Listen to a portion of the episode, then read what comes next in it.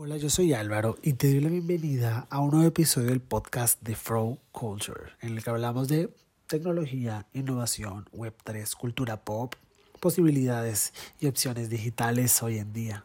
La tecnología y la innovación se han dado a la tarea de convertir la relación del hombre con la Internet en una experiencia de usuario inmersiva y sensorial, desde complejos metaversos hasta un simple like en redes sociales. Estamos hablando de realidades virtuales aumentadas prestadas, filtros y nuevos roles que se pueden asumir en esta era digital.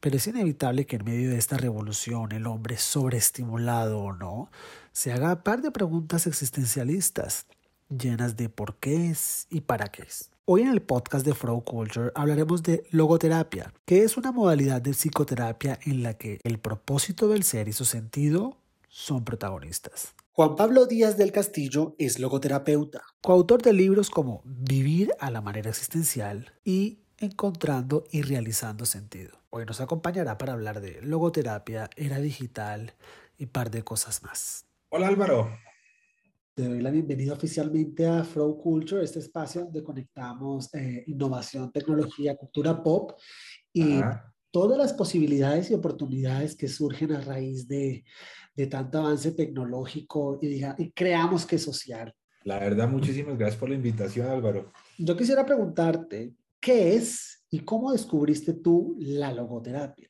Ese es una, un tema que es muy importante en mi vida y fue una crisis existencial que tuve. En ese momento, eh, yo trabajaba como publicista. Eh, principalmente el, el, tema tenía que ver con el diseño de textos, era, era lo que llamaban un copywriter.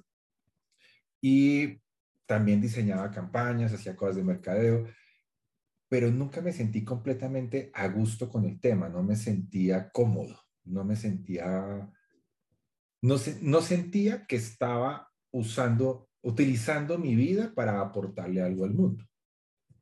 Y ahí es cuando viene esa gran crisis. Y una de las cosas que disparó la crisis fue un comentario de una persona muy cercana que decía, no entiendo, no entiendo cómo Juan está haciendo cosas que odia cuando él realmente es muy bueno para otras cosas y le da miedo hacerlas. Fue un, comentario, fue un comentario que a mí me marcó, sobre todo que yo no lo vi directo. A mí me llegó por, por, por un error de otra persona. Por un error de una persona me llegó el comentario y para mí fue muy impactante y en vez de tomarlo mal, digamos como esta persona porque está haciendo esto, lo tomé muy bien. Y es porque yo soy el, típico niño que estuvo toda la vida psicólogo, se la pasó en terapia toda la vida por diferentes razones. Y, una de ellas es porque siempre me he sentido un bicho raro en el mundo. tengo un amigo que me solía decir que yo era el, outsider o el Sassenach, ¿no? En todas partes.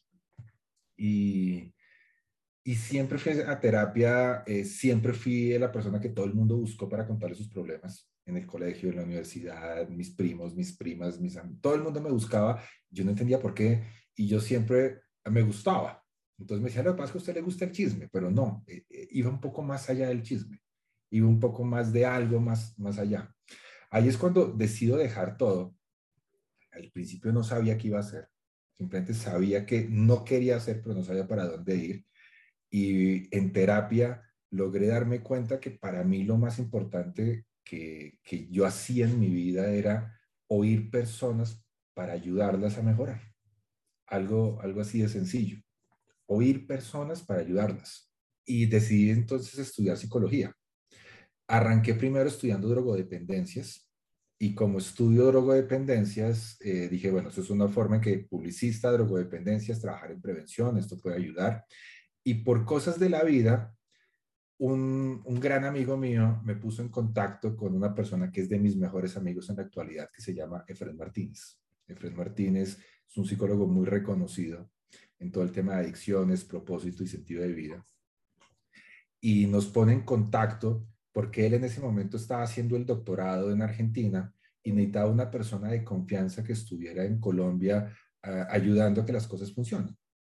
y me ofreció que si yo quería trabajar con él, Y yo le dije que sí.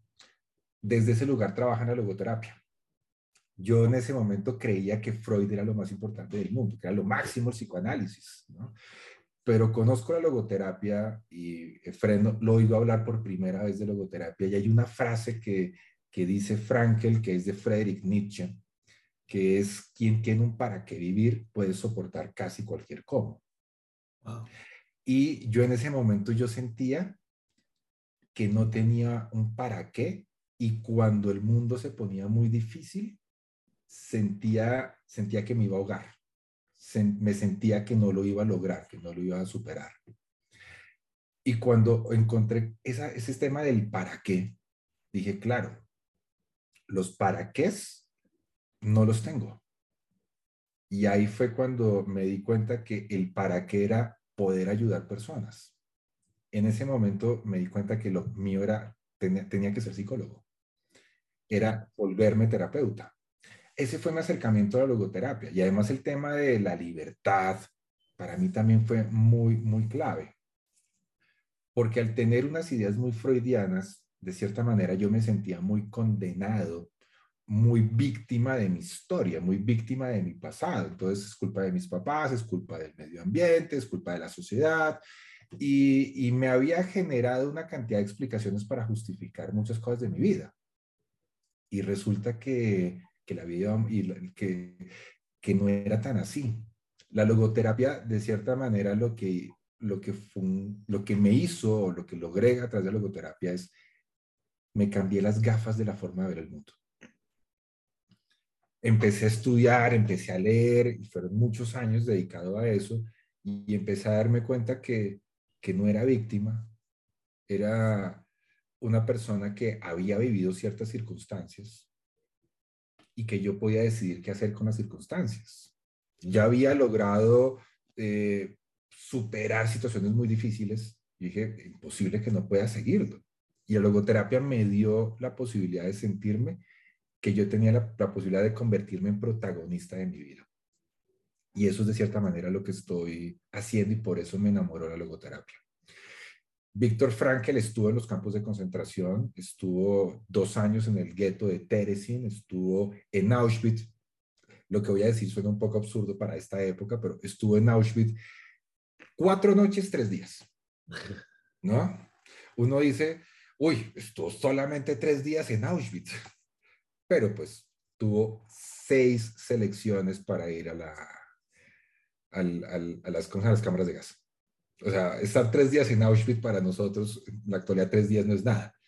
Después fue enviado a los campos de Dachau, cerca a, a Múnich, en Baviera, donde estuvo en Torheim y estuvo en Kaufering, donde pasó el resto de su, de su internamiento en los campos de concentración. Estuvo en total nueve meses en esos tres campos de concentración y dos años en Terezin. Y y es inevitable reflexionar de cómo una persona que, que logró, logró sobrevivir, no solamente por el azar, porque en la vida hay azar también, muchas veces por suerte y otras veces por actitud, me hizo, me hizo cambiar mucho mi forma de vivir en, en el mundo, de relacionarme en el mundo.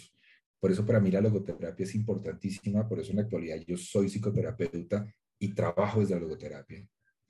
Por eso soy docente de logoterapia.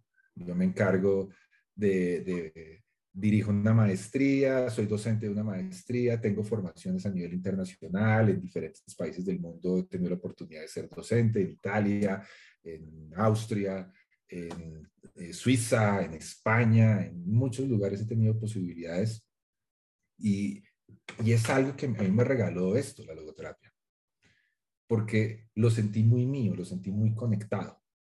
Y eso me ha permitido transformar mi vida de una manera que, que nunca me imaginé que iba a llegar, la verdad.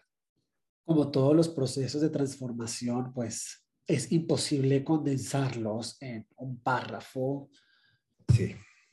Pero dentro de toda la formación, desde el punto de vista que, que eres docente, que hablas de un proceso que te transformó, que vives, ¿cuál sería esa frase o ese principio básico de este proceso de la logoterapia? Uy, una sola frase es difícil, te podría decir varias. Ok. La primera, la primera que se me viene a la cabeza, bueno, ya les dije la del para qué. Quien, quien, tiene para qué ir puede superar casi cualquier cómo. Esa, es una que es importante. La segunda es eh, cuando creemos que hemos perdido todas las posibilidades, tenemos una actitud de libertad frente a la vida.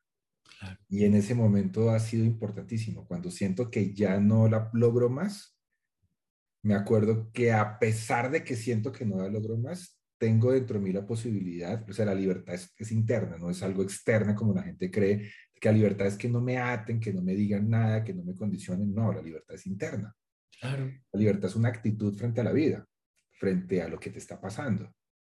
Y, y para mí eso ha sido clave. Eso es lo que es tener un para qué vivir y segundo, la libertad de poder transformar lo que está pasando hay algo que leyendo sobre la logoterapia y un poco eh, leyendo sobre ti, se me dio a la cabeza que cuando somos chiquitos, eh, hombres, creemos que lo podemos cambiar todo, podemos salvar una nación entera, pero algo pasa en el proceso que a los 15 años o a los 50 o más, no sé, queremos que nos salven a nosotros. ¿Qué crees que pasa?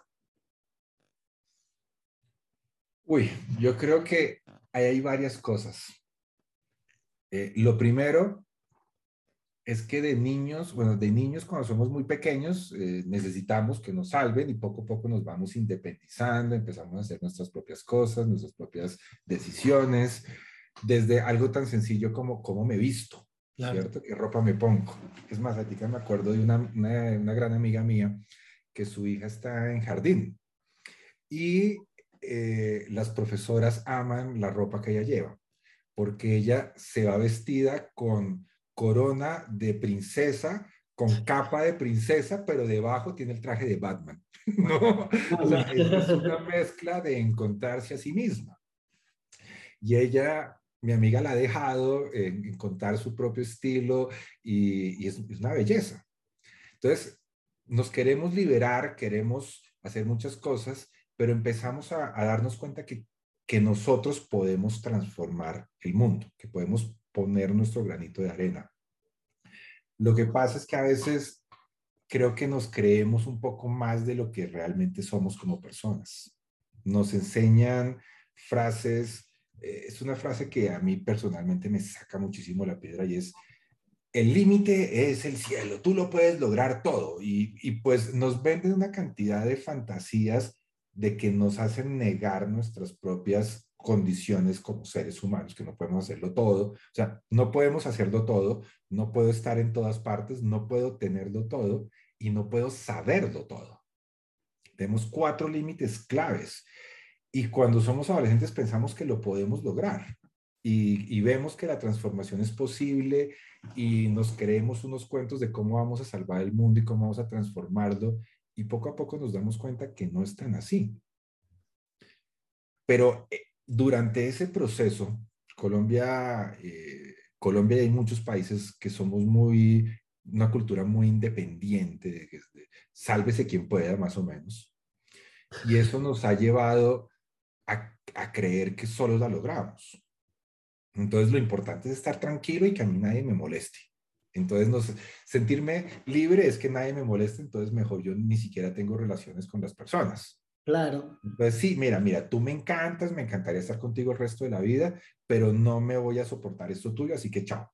O sea, no logramos aceptar que las personas tenemos dificultades. Y llega un momento en que la soledad nos hace darnos cuenta, la sensación de soledad de que solos no, no estamos, de que no podemos estar solos, de que todo lo que hemos hecho en nuestra vida, aunque nosotros hayamos puesto mucho, ha sido en relación con los seres humanos, con las personas. Por lo tanto, yo solo no puedo, pero yo solo puedo. No sé si me haga entender. Es, yo solo es el que tengo que hacerlo, pero yo solo no puedo, ni, ni todo el resto del mundo necesito a las personas, necesito relacionarme, necesito encontrar los espacios y no tengo por qué hacerlo todo de una manera solitaria y abandonado. Las personas nos ayudan en los momentos de, de, o sea, el momento de salvarnos, como dices tú, necesitamos que nos salven. Pero para, salvar, para que otros nos salven tenemos que ir y decir y hablar. Y a veces no es tan fácil pedir la ayuda porque nos han enseñado en que tenemos que hacerlo solos. Sí, es cierto. O sea, solo puedo, pero no solo yo puedo. Tengo que estar con otras personas. Y, y a veces pedir ayuda es de débiles, la tristeza es de débiles que son vulnerables y los que se pueden aprovechar, el miedo es de cobardes, la rabia es de gente violenta, lo único permitido es la alegría. Entonces, nos negamos la humanidad, nos negamos como seres humanos. Y, y si nos negamos, pues no podemos pedir ayuda. A veces a uno como psicólogo le pasa eso, es muy difícil. Cuando uno pide ayuda, la gente le dice cosas como, es que me siento como los, los pájaros disparando a las escopetas. Usted es el que me ayuda, yo no puedo ayudar. Y uno es como, hey, soy una persona, solamente es, oigan, y ya, o digan cualquier cosa, pero, pero no es tan fácil. Entonces se crea como una idea de, de que uno puede solo salvarse y realmente necesitamos, necesitamos, somos, somos relacionalidad, la, somos interdependientes. ¿Cómo hacemos para poder ayudar, ayudarnos a comprender esa interdependencia que no es algo malo, sino que somos seres humanos, que necesitamos compañía porque de esa manera nos hemos desarrollado. De esa manera pasó con el Homo sapiens sapiens. Porque el Homo sapiens triunfó sobre los neandertales? Por estar juntos. Hay, un, hay un biólogo que murió hace como dos años, si la memoria no me falla, que es Humberto Maturana, él dice que el amor es aquello que nos permite, nos permitió construir la sociedad. O sea, los, o sea, el amor no depende de lo social, sino que lo social depende del amor. El amor facilitó que exista lo social. Y eso es un tema importantísimo, porque de esa manera podemos sobrevivir. Por eso nació el trabajo en equipo, por eso nos cuidamos entre, mutuamente. Fue la forma que nos desarrollamos y parece que la cultura que hemos nosotros mismos creado nos está llevando a cada uno por su ladito. Es increíble. Es increíble. Hablamos de, de esa parte de, de, estar conectados, pero si, la, si gracias a la Internet estamos todos, entre comillas, más cerca de otros, pues pareciera estar, que estamos más lejos. Desde el punto de vista de tu experiencia, de tu experiencia como docente y de la cantidad de conocimiento que te debe llegar, ¿cómo se ve la salud mental en tiempos de esta inmensa tecnología y esta cantidad de cosas que nos, y accesos que nos llegan? Yo creo que uno de los temas más complejos que, que hay de salud mental y, y las nuevas redes y las nuevas comunicaciones es que estamos conectados pero no estamos relacionados. O sea, yo estoy conectado a las personas, pero no estoy relacionado con ellas. Claro. Ahí es como, como que cambia algo. O sea, yo estoy súper cercano a mis amigos en México, estoy súper cercano a mis amigos en Argentina y los que están aquí al lado, ¿qué? ¿Qué está pasando con eso? Eso es uno de los temas que nos genera una sensación de no soledad, ¿cierto? Que eso se habla muchísimo de, antes eran, tengo 100 mil amigos en Facebook. ¿Cuántos conoces? Ahora, ¿cuántos es, en Instagram? Sí. ¿cuántos seguidores tengo? Y hago cosas para tener seguidores. Wow. Entre más likes tenga, entre más personas me sigan, es mejor. Soy, soy mejor persona, parece ser. ¿no? Y la vida se vuelve un espejismo. Ese es uno de los problemas eh, que es creer que no estamos solos porque estamos conectados cuando realmente no estamos en relación. Otro de los problemas, que sí yo creo que es el, el más grave de todos, es el tema de la velocidad. La, me imagino que te pasó cuando uno era adolescente, uno llamaba a la casa de la persona que le gustaba y uno eh, esperando que no le contestara el papá, que no le contestara el hermano mayor, etcétera, etcétera. Y uno llamaba y no, no está, salió. Y uno era como, ay, por favor, le puede decir que llamó Juan Pablo, ¿no? Y resulta que a veces no le avisaban, uno todo el tiempo levantando el teléfono a ver si tenía tono. O sea, las comunicaciones eran completamente distintas. Cuando yo era muy niño, muy niño, me acuerdo que cuando llegaban de viaje, digamos, llegaba alguien de viaje, siempre traía cartas de las personas de las otras ciudades. Y era casi un plan reunirse a leer las cartas en familia. En la actualidad, ¿cuántas cartas nos llegan al día en, email? Ah. Antes recibir una llamada de larga distancia era toda una experiencia que todo el mundo se enteraba que alguien había llamado y se volvió un plan familiar contarle que habían conversado. En la actualidad estamos tan cerca por el Internet y tan rápida la comunicación que podemos comunicarnos rápidamente. Yo esta mañana tenía, estaba atendiendo pacientes en Hong Kong y en Singapur. Pues me levanto temprano para atender gente al otro lado del mundo que ya es, o sea, yo me estoy levantando, esas personas están acostando. El futuro es, el, futuro completamente. Yo me acuerdo cuando iba pequeño a Epcot Center y veía a una persona con una especie de tableta conversando con alguien y decía, wow, ahorita lo estamos viviendo. Entonces, la velocidad de la comunicación nos ha hecho creer que todo tiene que ser inmediato. Y eso afecta la sensación de seguridad de las personas. Porque yo quiero que si yo te escribo por WhatsApp, me respondas rápidamente se pierde, se pierden algunos misterios porque alguien te gusta y ya puedes entrar a Instagram a saber todo de esa persona. Antes era conocerla, antes era que te contestara. Ahora, si no te contesta en tres minutos, la cuestión es crítica. La velocidad, o sea, la velocidad, al acelerarnos tanto, lo que se hace es que vivamos mucho más rápido. Al vivir mucho más rápido, que se eleva la ansiedad, se eleva la angustia, y al vivir tan rápido, ¿no? voy a poner una metáfora con respecto a los carros, un coche, un auto. Cuando yo voy en un carro, voy muy rápido y a veces paso por encima de los huecos, ¿cierto? Si voy muy rápido por la autopista, no puedo ver los letreros de hacia dónde tengo que desviarme para tomar la ruta. Entonces yo bajo la, ay, ya por acá, entonces le bajo la velocidad. Cuando vivo muy rápido, paso por encima de mis emociones y de mis sentimientos. No las siento, pasan rápido y quiero que se vayan rápido. Y si no me conecto con las emociones y los sentimientos, no puedo captar lo que es importante para mí en la vida. Porque lo que es importante se siente. La base de lo que, me importa, lo que es importante es lo sentimental y lo afectivo, después viene lo cognitivo. Le damos demasiada importancia a lo cognitivo y nos olvidamos también de lo afectivo. Entonces, cuando vivimos muy rápido, queremos las respuestas rápidas. Queremos tener la certeza ya mismo. Queremos que me conteste ya mismo.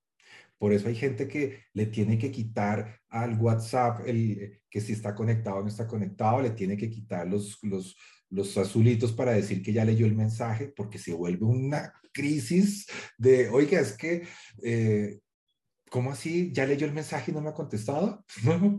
Pero han pasado 10 minutos, ¿qué pasa? No logramos convivir con la, con la, incertidumbre. Y ahí se vuelve la vida un ocho. ¿Crees que la tecnología y las personas que constantemente, a través de los lanzamientos un poco, crees que es una industria que es consciente de lo que tú dices, del impacto que puede generar esta cantidad de información y de beneficios en una persona que de pronto, eh, no voy a decirte que tenga una mala salud mental, pero que de pronto no esté entrenada para manejar sus emociones ante todo esto? Yo creo que están empezando a ser conscientes. Yo creo que la tecnología va tan rápido y la sociedad va más quedada, porque es que la tecnología avanza en, una velocidad que uno no alcanza ya, ¿cierto?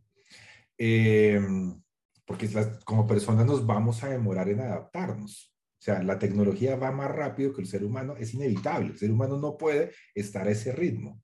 Y si vamos a ese ritmo, nos enloqueceríamos. Entonces, yo creo que las, yo creo que sí están empezando a ser conscientes, pero no sé si les interese, si les importe. porque Instagram ha, hablado más de una vez de empezar a quitar el número de los likes, que una cantidad de cosas, pero no lo hacen. Se quita el negocio. Ahora Apple empezó a hacer el tema del no track, que no lo sigan, no, no, lo, no lo, sigan a, uno desde su celular. Y Facebook se puso furioso y las muchas marcas se ponen furiosos por el tema de la privacidad. Cuando realmente, o sea, te están, tú eres, tú ya dejaste de ser persona y te convertiste en un producto para ellos. Por lo tanto, no, no sé si les interese. Pero yo creo que la tecnología, las redes sociales no son el problema. Yo creo que Instagram, Facebook, WhatsApp, la velocidad no es el problema porque para mí es casi como un cuchillo. Yo con un cuchillo puedo asesinar a una persona, pero yo con un cuchillo también puedo cortar un pan, puedo untar mantequilla y una mermelada espectacular.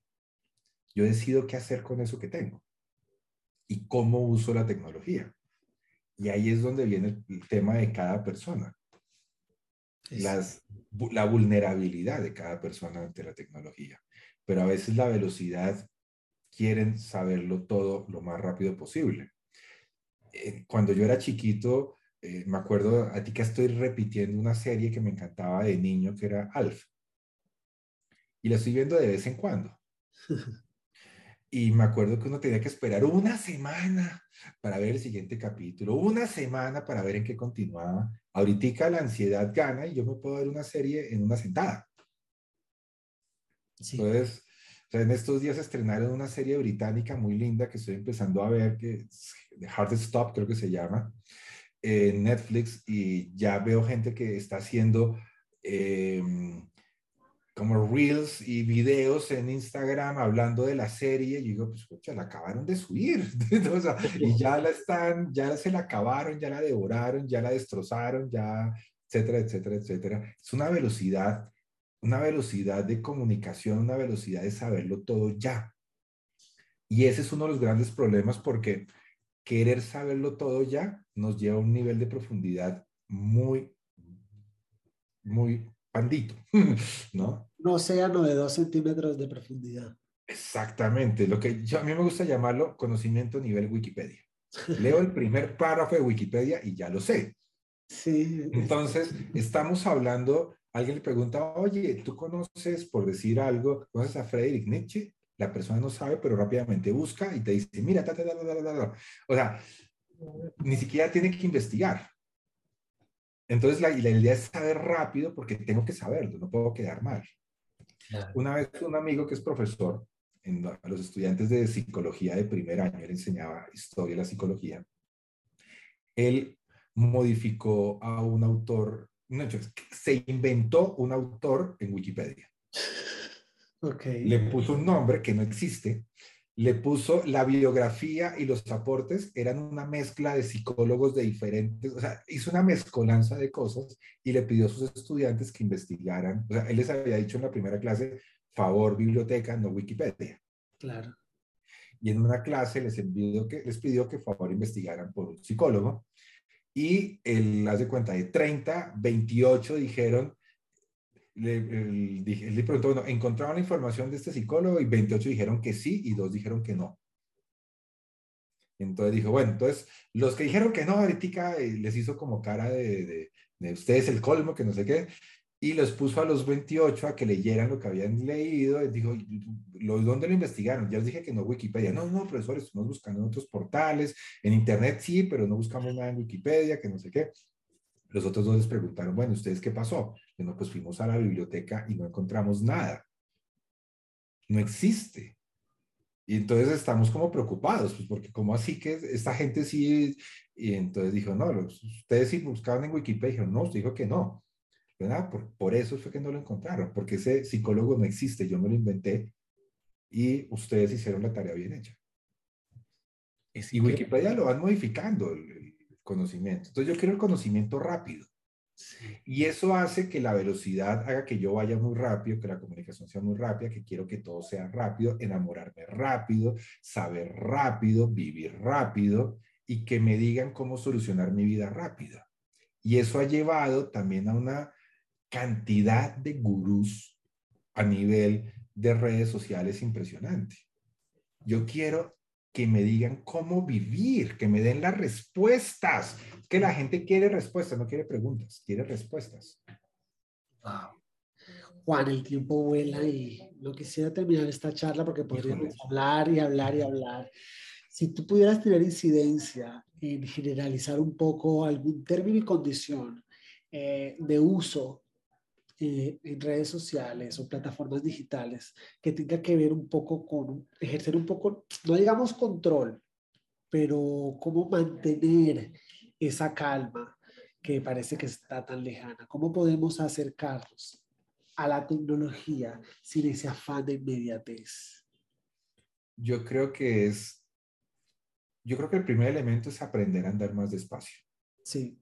Si aprendemos a andar más despacio, no vamos a necesitar tanta velocidad. Y eso es, eso es algo que es bonito. Yo intento para evitar eh, verlas todas las series en una sola sentada, ¿cierto? Eh, lo que hago es ver varias series en simultánea. Sí. Entonces, cada noche veo un episodio de una. Entonces, no voy rápido, no, no, no estoy corriendo para ver en qué termina. Bajarle a la velocidad yo creo que es importantísimo. Aprender a andar más despacio. Si yo aprendo a andar más despacio en mi cotidianidad, van a pasar varias cosas. La primera, voy a aprender a sentir y a conectarme de una manera diferente con el mundo y con la vida. Segundo, voy a necesitar menos, voy a necesitar mucho menos la velocidad de las redes sociales. A veces la velocidad de las redes sociales me va a hastiar porque quiero bajarle la velocidad. Pero para eso tenemos que empezar a caminar más despacio, a comer más despacio, almorzar o comer y poner el celular a un lado. No voy a decir que yo siempre lo hago, no es fácil. Pero por algo Pero intento no hacerlo, o sea, intento cuando me llega la comida comer y no tener el celular en la mano. A veces me gana, es inevitable, pero poder hacerlo. Bajarle a la velocidad yo creo que es clave. Si yo aprendo a bajarle a la velocidad, puedo también aprender a dejar el celular un rato ya a un lado también puede ser eso importante. Y